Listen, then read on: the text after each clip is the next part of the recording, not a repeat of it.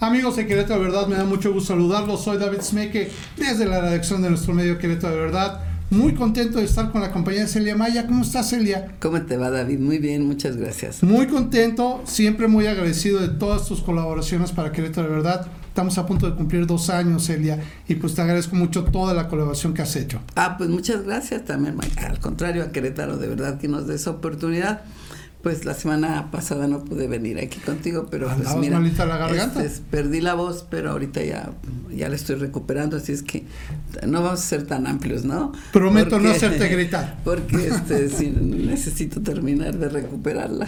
Trataré de ser, ah. de, ser breve, aunque bueno, pues tener la oportunidad de poder platicar contigo, pues siempre alargo un poco. Celia, te quiero comentar, recientemente, durante los últimos dos meses, se llevó a cabo una serie de asambleas informativas a través de los aspirantes a la Coordinación Nacional de la Defensa de la 4T.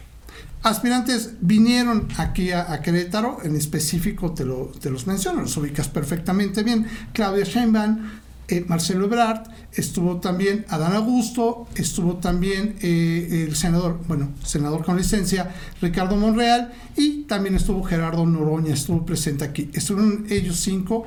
Y yo te quiero preguntar, ¿Cómo los viste? ¿Cómo viste su presencia? ¿Cómo lo sientes tú como estos aspirantes a esta coordinación nacional? Mira, yo creo que todos los aspirantes que mencionaste, pues son gente muy probada y experta en la cuestión de, la política. Muchos de ellos también hasta en la, en la administración pública, no nada más en algún cargo de elección popular.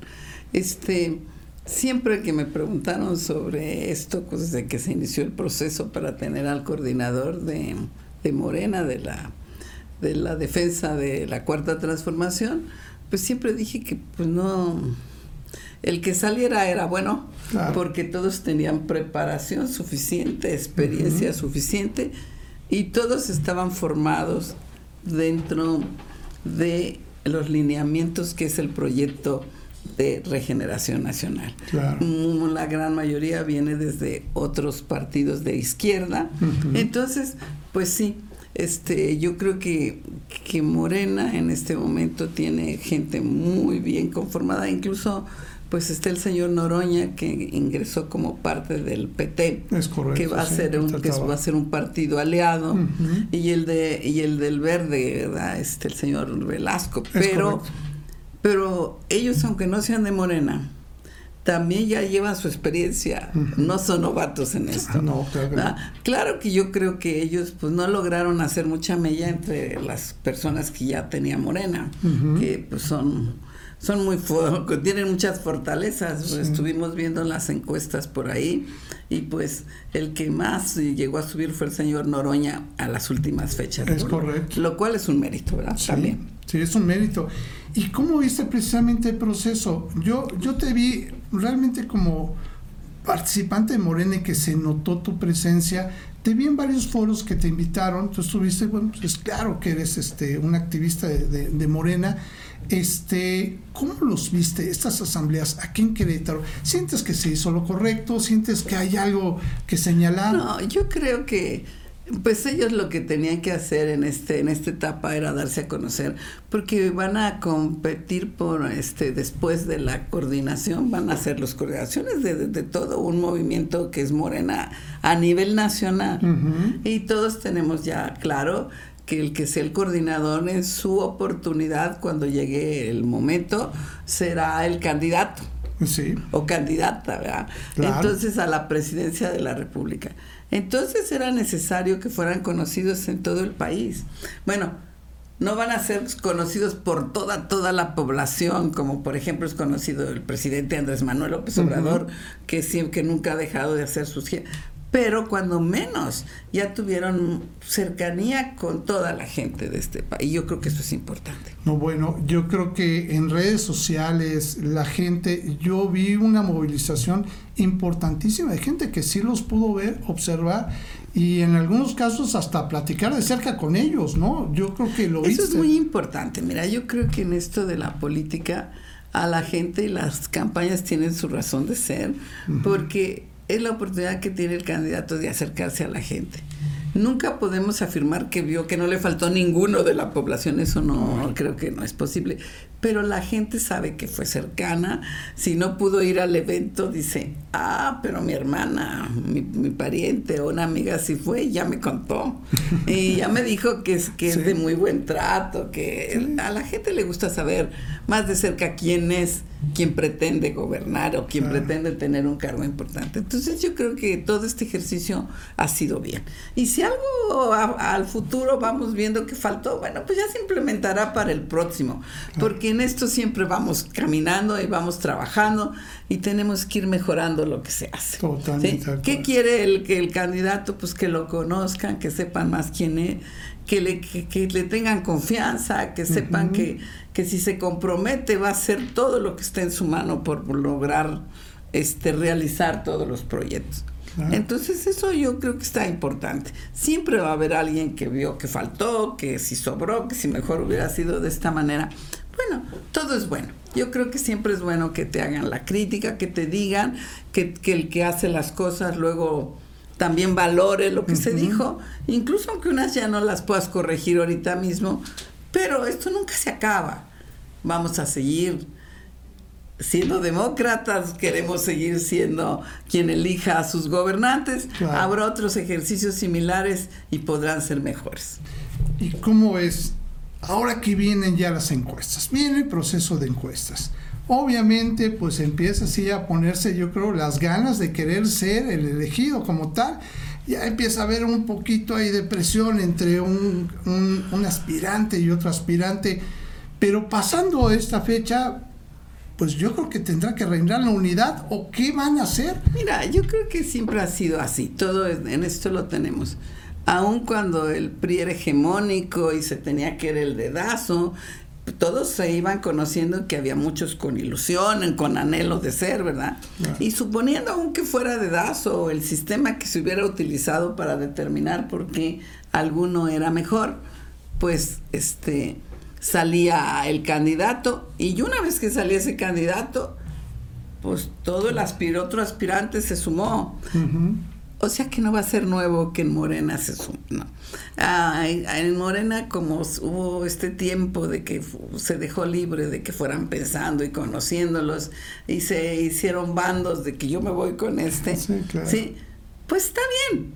Pero una vez que salga por el, por el método que se determinó, por el método que se aceptó por los candidatos. Y una vez que quede esto listo, pues yo creo que todos los que estamos en el movimiento de regeneración nacional, de natural hay que cerrar filas y hay que apoyar. ¿Por qué? Porque lo que queremos es que el proyecto continúe, continúe para poder seguir este haciendo esos cambios que necesita México para que cada día las desigualdades sean mucho menos. El propósito ha sido ese, acotarlas, se han tomado muchas medidas, eh, este, programas para combatir la pobreza, han dado los resultados este, que ya conocemos, pero pues siempre falta y nos sigue faltando. Entonces tenemos que cerrar filas, para que el proyecto, porque en este caso es el proyecto y la visión. Este, mira, eso de que yo cuando fui candidata aquí en Querétaro decía, bueno, miren, es que aquí no hay más que dos proyectos. Ah, el que represento, porque en el caso Morena, la, es la, el, este, el movimiento de regeneración nacional, lo que representa es que todo lo que ingresa al país, todo lo que es producto del país, se reparta de una manera más equitativa este, y más equitativa porque hay necesidades que son prioritarias, pero que alcance para más. Y el otro proyecto, pues es que lo que existe se reparte entre unos cuantos y esa es la gran diferencia. Eso es lo que identifica un proyecto con el otro. ¿verdad? El que, no, lo que identifica a este proyecto de izquierda es que queremos que todo lo que son nuestros bienes nacionales, lo que tenemos, las energías, este, aula del petróleo, todo lo que vamos a tener de energías limpias, todo lo que se está trabajando en ese renglón, que, que todo lo que es la electricidad con lo que hoy contamos, ese gran recurso que es el agua, que es que no es renovable lamentablemente, lo necesitamos y que necesitamos cuidarlo, pues que todo eso sea de los mexicanos, de la nación, y siendo de, las, de la nación, pues quiere decir que el que lo va a administrar, a manejar, es el gobierno. ¿Por qué? Porque ese gobierno está buscando el bienestar para todos y la mejoría para todos.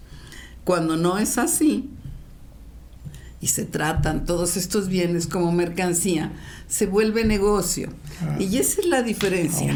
Por eso es que tenemos que tenemos que seguir en esta tónica de que por eso es que por qué seguimos en este y estamos en este proyecto porque está dando resultados, a lo mejor no con la prisa que hubiéramos querido, en todos los resultados que hubiéramos querido.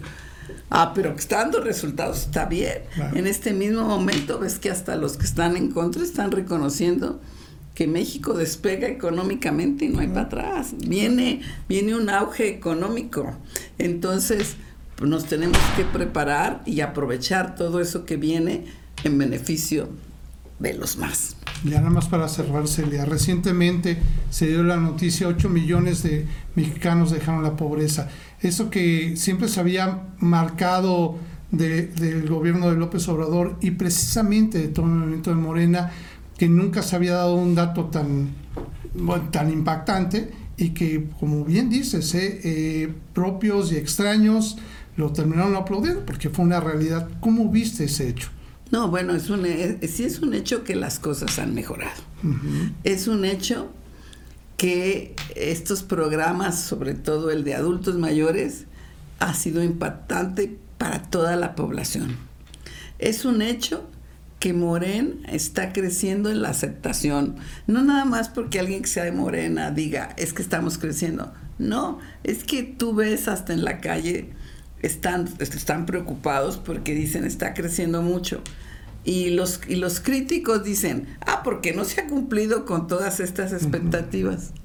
No podemos discutir que no se ha cumplido todo, todo como quisiéramos que cada uno de los asuntos se resolvieran.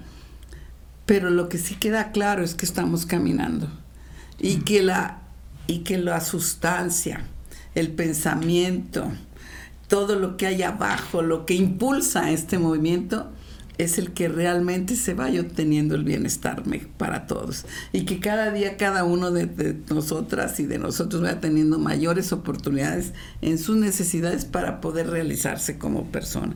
Hacia eso vamos caminando, que ha sido la ilusión de muchos años y el anhelo. Entonces, por eso es que hoy este movimiento está creciendo y cada día tiene una mayor aceptación. Yo invitaría a todos a que ahorita que termine este proceso, realmente de corazón y con el ánimo de que en este país vayamos este, avanzando hacia adelante, por así que por el bien de todos, este, pues venga la unidad. E incluso aprovecharía, ya que estoy aquí, de decirte, para los de Morena Querétaro, que también piensen en la unidad. No podemos estar nada más pensando a ver a quién perjudicamos, a quién podemos eliminar. Ah. Eh, no, por favor. Y ojalá las autoridades de Morena se hicieran más presentes. Te cuento, vengo del informe de los legisladores. Me hicieron favor de invitarme. Y la verdad, pues no vi, ojalá sí hayan estado, pero yo estuve todo el evento y no vi la dirigencia de Morena. Somos la segunda fuerza política en Querétaro, la primera fuerza política a nivel nacional, porque no estamos ahí, porque Morena no está ahí a la vista de todos, porque además también como partido pues tiene un gran compromiso.